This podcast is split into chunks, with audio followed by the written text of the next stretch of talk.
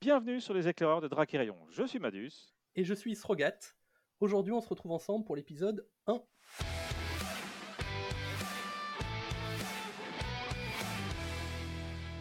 Alors cet épisode va être principalement centré autour de l'avalanche d'informations que nous avons reçues récemment.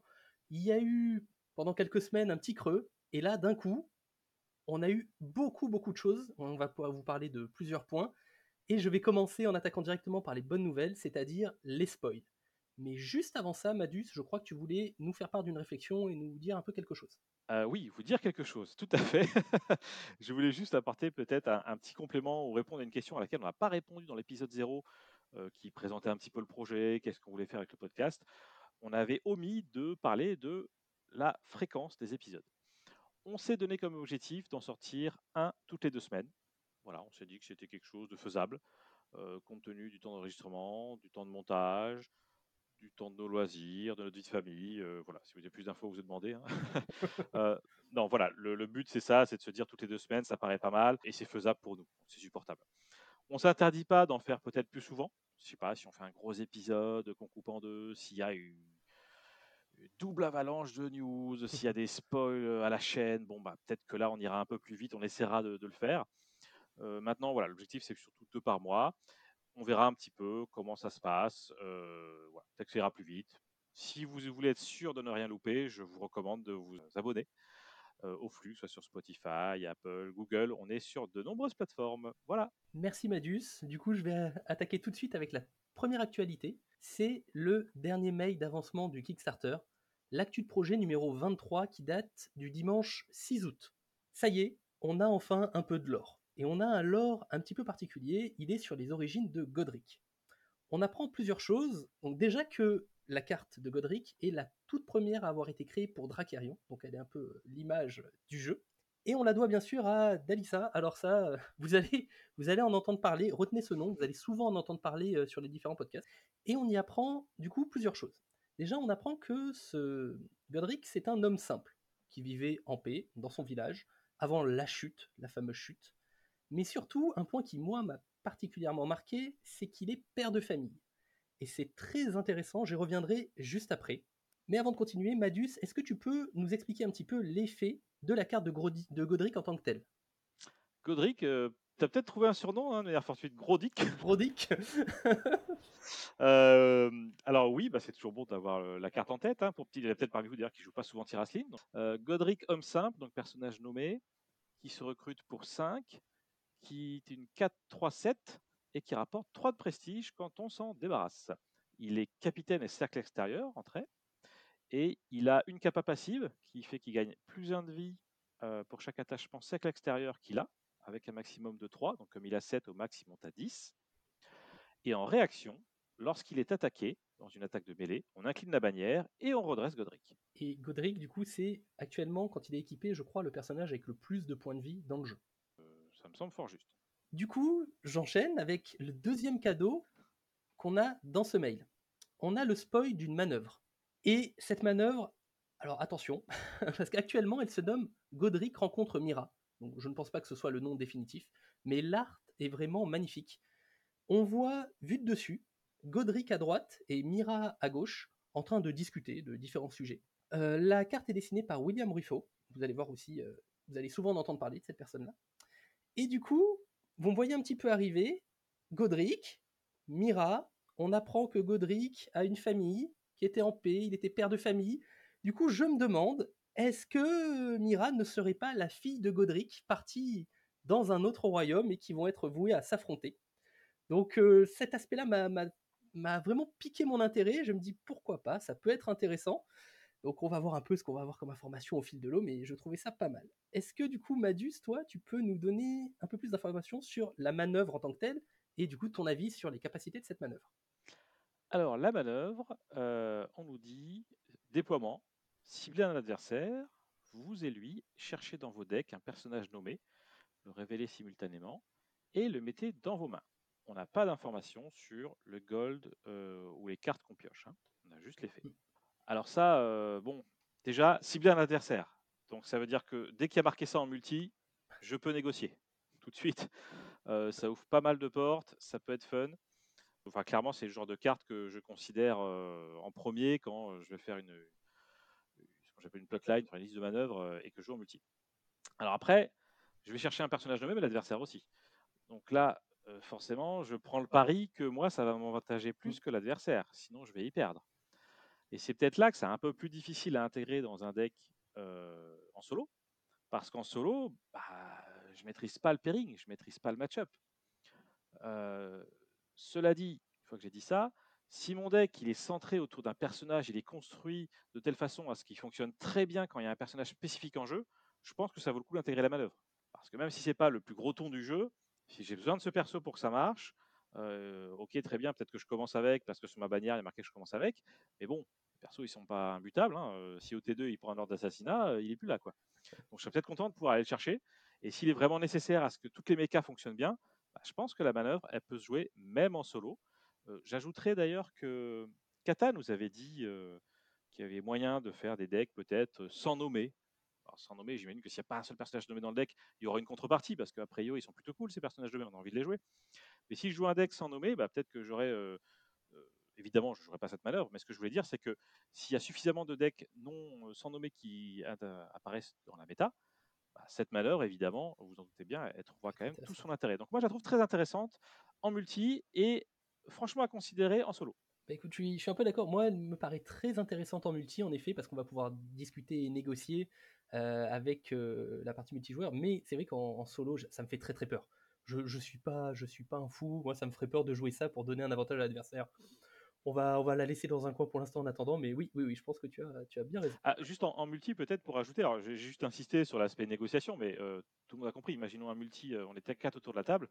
Bah, je vais peut-être plus facilement négocier avec le mec donc je sais que les persos uniques sont pas très forts, plutôt qu'avec le mec. Déjà, déjà, tu fais le fourbe. Qui, voilà, avec le gars qui joue des tons ingérables, ça c'est sûr. Complètement. Du coup, je vais attaquer maintenant avec la deuxième news. Euh, la news qui date du lundi 7 août. Alors, encore une fois, une news importante, justement, sur le, sur le jeu, on va dire le jeu un peu plus compétitif. Il a été annoncé qu'il n'y aurait pas de réserve pour Dracarion. Donc, il me semble qu'on n'est pas trop d'accord sur ce point. Qu'est-ce que toi t'en penses? Est-ce que tu peux nous faire une petite explication sur le jeu organisé et l'utilisation de cette réserve dans le jeu organisé? Et après, on, va débattre un petit peu de pourquoi, oui ou non, c'est une bonne idée. Alors, jeu organisé, bon, euh, ça regroupe en faux. Dès qu'on va participer à des tournois euh, d'une certaine importance, les organisateurs de tournois vont devoir respecter les règles euh, qui ont été définies. À l'inverse des tournois entre potes ou peut-être des petit tournoi où il n'y a pas grand-chose à gagner, où là, évidemment, euh, chacun fait comme il veut. Hein. Mais dès qu'il y a un lot officiel à gagner, bon, on est un petit peu obligé de respecter les, règles définies par les orgas, euh, par les créateurs du jeu. Et donc, parmi ces règles, s'ils nous disent pas de réserve, ça veut dire que quand j'arrive au tournoi, j'ai mon deck de prêt et que quelle que soit la personne contre laquelle je vais jouer, je ne changerai pas une seule carte de mon deck. À l'inverse de quand il y a une réserve, bah, j'ai un, side, comme on dit en anglais, j'ai, je sais pas, 5, 10, 15, ça dépend des jeux, euh, cartes de côté dans lesquelles je peux piocher pour, avant le match, à dire tiens, euh, Godric, euh, par exemple, on vient d'en parler, il n'est pas fort contre euh, ce royaume, bah, je vais l'enlever et je vais mettre à la place l'Andragon. Donc ça fait partie des ajustements qu'on peut faire quand on a une réserve. Mais quand on n'en a pas, évidemment, on joue avec le même deck pendant tout le tournoi. Et moi, justement, c'est un côté qui me plaisait. Le fait de ne pas avoir de réserve, vu que Dracarion, ce sont des matchs en BO1, c'est-à-dire qu'il n'y a qu'un seul combat, en fait, euh, et le gagnant est décidé tout de suite. J'aimais beaucoup l'idée qu'il n'y ait pas de réserve parce que pour moi, dans ma tête, elle ne sert à rien cette réserve. On a un deck, on le joue, on fait la partie et c'est terminé. Et tu m'as tu, m'as un peu retourné le cerveau quand on en avait un peu discuté. Tu m'as présenté une possibilité d'intégrer cette réserve que j'avais pas mal, qui m'avait bien plu. Est-ce que tu peux m'en dire un peu plus? Moi, mon, opinion là-dessus, euh, c'est que euh, peut-être juste en, préambule, le Dracarion suit la lignée d'autres jeux. Hein. Ils sont pas du tout les seuls à avoir cette position-là. Hein. Je, je, tiens à le préciser. C'était pareil pour Game of Thrones. Game of Thrones, euh, pas de réserve. Moi, ça m'a toujours gêné, cette absence de réserve, parce que je me dis que quand on joue un deck très spécifique, un deck qui a pour but d'avoir des réponses, euh, un deck toolbox, comme on dit, il y a deux façons de voir les choses. Soit tu te dis, bah, mon deck doit être capable de répondre au maximum de match possible. C'est une philosophie. Mmh. C'est d'ailleurs une philosophie a priori qui semble euh, là, retenue. Ok, très bien. Ça implique de connaître la méta, ça implique de faire un pari sur ce que va jouer l'adversaire. Donc, ok, ça peut être intéressant, mais il y a d'autres cas où moi, euh, si je tombe contre un match-up impossible et que j'ai pas pu intégrer de cartes dedans parce que, parce que le deck contre lequel je joue, euh, se présente une fois sur 50, bah, j'ai pas trop envie, tu vois, de, de mettre des cartes pour ça, quoi.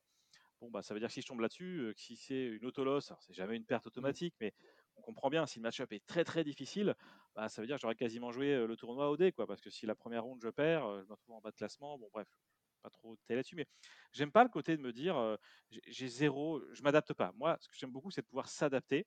Il y a- un autre aspect aussi qu'il faut prendre en compte, c'est qu'on nous a spoilé euh, des cartes anti-racine qui sont, je disais tout à l'heure, très spécifiques. Je n'ai pas expliqué ce que j'entendais par là. Quand vous avez une phalange qui réduit de 1 les dégâts infligés par un cavalier et que vous la mettez dans le jeu et que vous tombez contre un deck qui a un cavalier, c'est sympa. Quand vous tombez contre un deck qui n'a pas de cavalier, bah, vous avez une carte qui est très spécifique, qui marchera moins bien. Alors, elle a quand même des stats qui sont ce qu'elles sont, donc la carte n'est pas totalement injouable, bien sûr. Mais j'ai été chercher une carte que j'ai mise dans mon deck en prévision de présence de cavalier. Quand je mets en face un deck qui joue des archers et que je vais chercher des pavois, c'est pareil. On est d'accord que là, je joue une carte qui est spécifiquement forte contre les archers. Et si jamais bah, je ne tombe pas contre les archers, c'est pas bon. Alors, dans, la, dans la façon de designer les cartes, celles qu'on nous a présentées maintenant en Tirasline, elles sont quand même. enfin, il y en a deux, hein, il y a les pavois et les phalanges, mais qui ont des bonus contre des cartes spécifiques. Si on continue à avoir d'autres cartes qui ont des bonus, encore une fois, de manière très spécifique, ça me paraît difficile à intégrer dans un deck si je ne sais pas contre qui je joue. Voilà, donc encore une fois, elles ont des stats qui permettent de les jouer, donc je ne dis pas que ce sont de mauvaises cartes, même si tu n'as pas l'archer en face, mais on est d'accord que si on les met, c'est parce que contre ces cartes-là, elles sont meilleures. Donc un deck, toolbox, je ne sais pas si c'est la bonne appellation d'ailleurs. Bon, un deck qui aurait des réponses spécifiques contre différents types de jeux, et vu comment les cartes sont designées, bah, il bénéficiera d'autant plus de la présence d'une réserve que s'il n'y en a pas. Et ça, ça me pose question et ça me fait dire que c'est un peu dommage qu'il n'y en ait pas. Alors, s'adapter dans le deck building quand tu sais pas contre qui tu vas jouer sur un tournoi à 50 personnes, j'appelle ça pas ça j'appelle ça du tirage au dé, moi. 5 royaumes, deux ou trois sous-factions par royaume, ça va avantager ceux qui connaissent la méta, mais bon, voilà, je, je, suis pas Mais très fan. du coup, ça. voilà, moi c'était le côté, ça avantage ceux qui connaissent le jeu. C'est-à-dire que tu, tu apprends à jouer et après tu maîtrises le jeu. Et c'est là où on voit justement l'expérience et, et les, les gens qui arrivent vraiment à connaître euh, les cartes qui peuvent jouer. Ça va t'aider à mieux jouer ton propre deck si tu n'as pas pour moi de réserve. Et ça va t'aider à mieux anticiper sur ce que l'adversaire peut jouer. Après, oui, si c'est une auto-lose, je comprends que ce soit un peu frustrant. Mais du coup, j'enchaîne là-dessus. Comment tu intégrerais cette réserve? Parce que là, actuellement, sur les jeux de cartes euh, classiques, on fait un match, parce que c'est du BO3, on fait un match, le match est terminé, on regarde euh, ce qu'a joué l'adversaire et on essaye de, changer quelques cartes par rapport à sa réserve. Là, vu qu'on est sur du BO1, tu, ce serait quoi du coup? Au moment où on révèle ensemble nos cités ou nos manœuvres, top, allez, on a le droit, on change nos cartes parce qu'on sait à peu près ce que va jouer l'adversaire à ce moment-là, ou même que quand on a vu la cité, que quand on a vu la manœuvre, qu'est-ce que, à quel moment on pourrait l'intégrer? Bah, Là, on est en discussion, hein, je pense que tout, est sur la table. En ce qui me concerne, je pense qu'on révèle la cité, la bannière, mais évidemment pas les manœuvres, juste la cité, la bannière, et puis là on fait euh, la cité pour savoir ce que joue l'autre comme royaume, la bannière parce que c'est la mise en place, c'est que ça peut éventuellement donner des indications sur ce qui arrive. Mmh. Là, je trouverais ça plutôt pas mal de se dire allez, euh, top chronomètre, vous avez 3 minutes pour changer vos decks, allez-y. Ah oui, en rajoutant un petit, un petit timer sur, euh, sur la réflexion. Ah, tu, passes pas ta vie dessus, hein, clairement. Hein, oui. tu, tu sais quand même, donc il faut quand même connaître le jeu, hein, parce que sinon tu sais pas quoi changer, sinon tu perds du temps. Euh, mais tu vas un peu à l'essentiel. Voilà, je, je, le vis là, comme ça, de but en blanc, je t'aurais dit, je t'aurais fait cette proposition. Quoi. Autre news qui a été donnée le même jour, euh, je crois le même jour, en tout cas plus ou moins liée à la première, puisqu'elle concerne également le jeu organisé, c'était l'histoire des decklists, ouvertes ou fermées. Là-dessus, la position de l'équipe, c'est plutôt de partir sur des decklists fermées, ce qui a, j'ai l'impression, contenté pas mal de monde, mais bon, on n'a pas de sondage officiel, il hein, faudra voir. oui, ça a fait quelques émules sur le Discord. Exactement. Donc là-dessus, euh, bon, on a les deux positions d'ailleurs. Je sais pas, regarde si tu veux expliquer les deux positions qui étaient sur la table. Oui, alors il y avait, il y a deux possibilités, c'est-à-dire que decklist ouverte ou fermée, ça veut dire que l'adversaire euh, sait en fait les cartes qui vont être jouées. C'est-à-dire que quand un, quand un match est joué, les organisateurs déjà ont accès à nos decklists pour voir s'il n'y a pas de triche ou quoi durant le tournoi. Mais arrivé à certains niveaux de jeu, généralement vers les tops, euh, des fois les decklists du coup sont présentés et disponibles pour les joueurs des tops. C'est-à-dire que quand j'arrive top 8, je peux voir à peu près ce que vont jouer les autres, autres personnes. Ça, c'est une decklist ouverte. Euh, L'idée qu'a qu choisi Drakarion, c'est de faire une decklist fermée, c'est-à-dire qu'à aucun moment, à part pour les organisateurs, personne ne sait ce que vous jouez et les cartes que vous allez jouer. et ça regroupe un peu ce côté réserve où on ne sait pas justement sur l'adversaire sur lequel on va tomber. Par contre, quand on a ça, il y a des risques, on va dire, d'espionnage. Il peut y avoir des risques de triche volontaire ou involontaire. Si on vient en équipe, on peut voir, on, connaît le jeu de nos amis, on sait ce qu'ils vont jouer, on a l'habitude, alors que les autres joueurs vont être handicapés parce qu'ils ne le savent pas.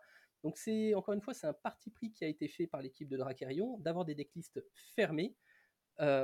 pourquoi pas? C'est à tenter. Ça a fait beaucoup d'émules, ça a fait beaucoup réagir sur le Discord. Sachant également que les decklists, généralement, une decklist qui a performé à un tournoi, le créateur de la decklist est aussi content de la mettre à disposition sur Internet et de la présenter euh, pour expliquer pourquoi ses choix, etc. Et du coup, après, on apprend à jouer contre et on anticipe sur les prochains tournois. Mais sur les tournois euh, de base, c'est plus compliqué. C'est vrai que la decklist euh, fermée, moi je trouve que c'est une bonne idée parce qu'on joue pas seulement un, un, seul deck, on joue aussi un deck de manœuvre. Et les manœuvres, elles sont tellement importantes. Je pense que bon, il suffit d'avoir fait quelques parties pour se rendre compte. Et plus il y en aura, plus, plus finalement ça va être un, point de divergence entre les différents decks. On peut avoir un deck de son de cartes, deux decks de son de cartes identiques, avec des manœuvres différentes qui donnent des résultats différents. Connaître les manœuvres adverses, c'est, ça me paraît euh, dommage. Je pense que c'est dommage pour le jeu, c'est se tirer une balle dans le pied un petit peu. Alors que, bon, les 60 cartes, tu te les révèles, bon, c'est dommage, mais à la limite, on peut aller. Alors que les manœuvres, je pense qu'il y en aura qui sont très clivantes. Si on revient d'ailleurs à Mira plus Godric, euh, la mmh. manœuvre spoilée, bon, bah, si je sais que le mec qui joue ça en face, je vais peut-être pas jouer de la même façon si je sais pas que s'il le joue. Parce que s'il le joue, je me dis, bah ok, il y a au moins un tour, je vais récupérer un nommé. Voilà, ça, peut, ça peut changer un petit peu la stratégie du deck, de l'adversaire, et, ça peut bien entendu ruiner la surprise de celui qui a peut-être peut parti sur une ligne très originale de manœuvre. Donc euh, là, comme ça, de prime abord, je trouve que c'est une bonne idée, sachant que tout ce qui concerne le jeu organisé, ils ont quand même dit qu'ils restent ouverts à, changer d'avis euh, si jamais ils constatent que ça marche pas. Hein coup, j'en profite, je te laisse continuer sur le jeu organisé et la dernière news du moment. Je ne sais pas si c'est une news de jeu organisé, c'est vrai. Euh, en tout cas, c'est un mode de jeu qui a été révélé. Un truc de dingue. Pour moi, c'est la plus grosse news des, des, X dernières semaines. je pense que là, euh, c'est énorme. Donc, on parle d'un mode de jeu qui serait un mode de jeu par équipe avec deux équipes de cinq joueurs. Dans chaque équipe, euh, il y aurait un, bah, il y aurait 5 decks, hein, forcément, 5 joueurs, 5 decks, mais toutes les cartes ne pourraient pas être un nombre d'exemplaires supérieur à 4 par équipe pour les cartes normales, et pour les cartes uniques, pas plus de 1 par équipe. Donc ça veut dire que lors d'assassinat, j'en ai un pour les 5 decks. Donc il faut savoir qui, qui le joue. Et pareil pour les cartes qui, elles, ne sont pas uniques. Euh, donc là, il va y avoir, à mon avis, un travail en amont de réflexion, euh, de tirage de couverture en matière de deck building qui sera énorme. Et je pense d'ailleurs une grosse partie du fun viendra de là. Euh, vraiment la préparation de ces decks. Et puis après, le jeu en lui-même, là, euh, on sera sur les équipes qui s'affrontent avec euh, un pairing. On dira, bah tiens, le joueur A joue contre le joueur B. Une fois qu'on a le pairing, le capitaine de, de, la première équipe dit, bon, ok, toi tu joues, bon, bah tiens, je te donne ce deck-là. Vas-y, t'affrontes l'autre. L'autre de l'autre équipe, on, lui donne également un deck. Et, on avance comme ça. Donc on va, comment dire, le capitaine de l'équipe, ou l'équipe en tant que telle, peut-être qu'ils joueront la démocratie, devront aussi intégrer le, allez, on va essayer d'être malin sur quel deck on met en face de qui c'est vrai qu'on va avoir, on va assister du coup à des créations d'équipes. Je pense que ça va être très intéressant avec un mode dictature où bon ben chacun, tu dois jouer tel deck, tu n'as appris que ce deck, tu joues ça et c'est ton tour quand on t'envoie. Et des, decks un peu démocratiques, on va bon qui a envie d'y aller, qui veut affronter ci, qui veut affronter ça. Sachant qu'on est 5 joueurs par équipe, on va devoir s'entraîner à jouer les 5 decks parce qu'on on ne sait pas forcément euh, lequel, on, ne va pas forcément jouer le deck Tirasline ou le deck euh, Peut-être qu'à ce moment-là, dans, dans les pairings ou dans l'adversaire qu'on affronte ou dans le style de jeu, si un des joueurs est plus agressif ou plus contrôle, et eh ben là, c'est lui qui va prendre le deck Cartège ou le, le deck Gilestel. Et c'est le, du coup le chef d'équipe euh, ou la communauté en discutant qui va dire bon, ben, on envoie tel joueur. Donc à l'entraînement, on va peut-être être poussé à tester, à, à, jouer les différents decks. Et je trouve cet aspect-là très intéressant. Ouais, carrément. Euh, là, je, je suis euh, super motivé à l'idée d'essayer ça. En plus, les équipes de 5, bon, je pense que ce sera un format qui se jouera plutôt euh, en physique, mais rien n'interdirait peut-être de, le jouer en ligne. Euh, si les outils sont appropriés, je ne sais pas si TTS quand il être mis à jour ou pas. Euh, donc on pourrait même imaginer des équipes aux quatre coins de la France, hein, si après tout si les gens sont capables d'utiliser un, un, logiciel en ligne. Voilà. Bon, là aussi c'est une petite petite zone d'interrogation là-dessus, mais on imagine bien les dramas que ça va générer lorsqu'un joueur fait euh, du misplay pas possible. D'ailleurs, je crois que la plante et Johnny en ont parlé euh, sur le Discord. très justement, bah, bon, il y a moyen de sortir le goudron et les plumes. Quoi. C'est vrai, que ça va être très intéressant. Et, et si on peut le faire en ligne, on a déjà réussi. Du coup, on a vu que des tournois en ligne, ça fonctionnait. On a réussi à le faire, donc oui, pourquoi pas. Donc, pour rappel, actuellement, il existe trois modes de jeu le 1 contre 1 classique, le mode multijoueur à 4 et le mode par équipe qui va bientôt être présenté avec le détail des règles. Le mode multijoueur, est-ce que tu te souviens euh, si ça peut être à 3, 4 ou 5 ou si c'est forcément 4 Je me rappelle plus. Je, je, crois me souvenir que c'était 4, justement pour l'équilibre des alliances, euh, mais je ne suis pas sûr. À, confirmer, sachant que je crois qu'ils ont laissé quand même pas mal de portes ouvertes là-dessus, parce que même les, les quelques tests qu'ils ont fait dans lesquels euh, on avait vu, tu sais, les cartes spécifiques de rôle, oui, et, puis, et les cartes spécifiques de, de, de, sorts qui nous font gagner du prestige particulier, etc. Toutes celles-là sont clairement en work in progress. Hein. oui, il vaut mieux. il vaut mieux. Donc je pense que c'est un format qui sera affiné un peu plus tard dans, dans 2024. Bah, oui, bah, je pense que ça va se faire au fil de l'eau avec les retours des joueurs. Mais ce qui est cool, c'est qu'on a quand même deux modes multijoueurs hein, finalement. Et ça, enfin un mode par équipe et un mode multijoueur, j'entends. Que c'est assez inédit dans un jeu de cartes de promouvoir autant le fait de pouvoir jouer à plus que deux. Oui, et surtout que je, trouve que ça peut nous donner des, styles de jeu différents. C'est-à-dire qu'il peut y en avoir pour le joueur solo qui joue avec un copain euh, de temps en temps, il peut y en avoir pour les joueurs apéro qui ont envie de se faire des petites parties à plusieurs le soir, ou pour euh, du gros joueur par équipe qui aime jouer en communauté avec ses amis, etc. Et ça couvre vraiment très très large, c'est un bon panel de, styles de jeu, c'est très intéressant. Et puis euh, moi qui suis un, qui suis un piètre joueur, pas peur de le dire. Je, suis connu pour mes contre-performances, si tant est que je sois connu. Euh, en, solo, bah, je me dis qu'en multi, voilà, ça passera peut-être bien, ou, encore pire. Peut-être que les gars de mon équipe disent Ah non, c'est lui qui joue. Ah non, c'est sa faute. c'est le gros nul. Viens, on lui file un deck pourri. Donc voilà, ça peut être vraiment fun et, et c'est vrai qu'on joue différemment quand on joue en multi en solo, on build différemment en multi en solo. Ah, on pense différemment, il y a tout qui va changer, ça va être très intéressant. Voilà, c'est ça. Ça laisse encore plus de place finalement pour prendre du plaisir à, ce jeu-là. Allez, pour finir, on vous propose une petite, un petit échange autour d'une carte. En l'occurrence, là, il s'agit de Brawlers Without Waiting, bagarreur sans attente. Une carte qui est dessinée par Pierre-Yves Réal, retenez bien ce nom, ça va nous faire le lien avec l'épisode suivant. Vous comprendrez lorsque vous écouterez l'épisode numéro 2. Mmh euh, la carte, c'est celle euh, de l'épisode. Hein, soit vous allez voir le, compte de pireal.art, soit vous regardez directement l'image de l'épisode du podcast et vous l'avez euh, sous les yeux.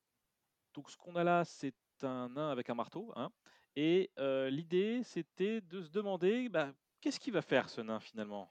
On a, le spoil de l'illustration, mais on n'a pas du tout le spoil des caractéristiques et de l'effet de ce personnage. Mon cher Srogat, qui est comme moi un, adorateur de, Westland, des Terres Désolées, qu'est-ce que tu en penses, toi? Alors, déjà, au niveau de l'illustration, euh, je, le trouve magnifique parce qu'il change complètement des nains qu'on a l'habitude de voir, je trouve. Il a un gros marteau rouge, donc on ne sait pas d'où ça sort, cette couleur, pourquoi. Est-ce que il a un casque particulier qui donne peut-être éventuellement une vision nocturne et il est tout courbé, ce nain-là, il n'est pas haut et fier, on sent que lui, par contre, il est prêt à venir se taper, du coup, d'où le nom bagarreur sans attendre. Et j'aime beaucoup ce style parce que j'ai l'impression qu'il fait partie, en voyant cette image, j'ai l'impression qu'il fait partie, en fait, dans le royaume de Westland, d'une faction de nains encore différente, qui serait éventuellement des, forgerons, des créateurs, avec ce beau marteau. Et ça, c'est pour la partie illustration. Ensuite, ce qui est intéressant pour moi, c'est son nom, bagarreur sans attente. Donc ça voudrait dire que c'est un personnage qui, quand il arrive, va taper tout de suite. Hein. On va pas attendre, on arrive, on attaque. Donc si on attaque, ça veut dire que on va pas avoir trop d'attaques. Ce serait dommage de déstabiliser complètement le jeu. Donc moi, ce serait un personnage que je verrais bien avec une attaque de 2 ou 3 maximum.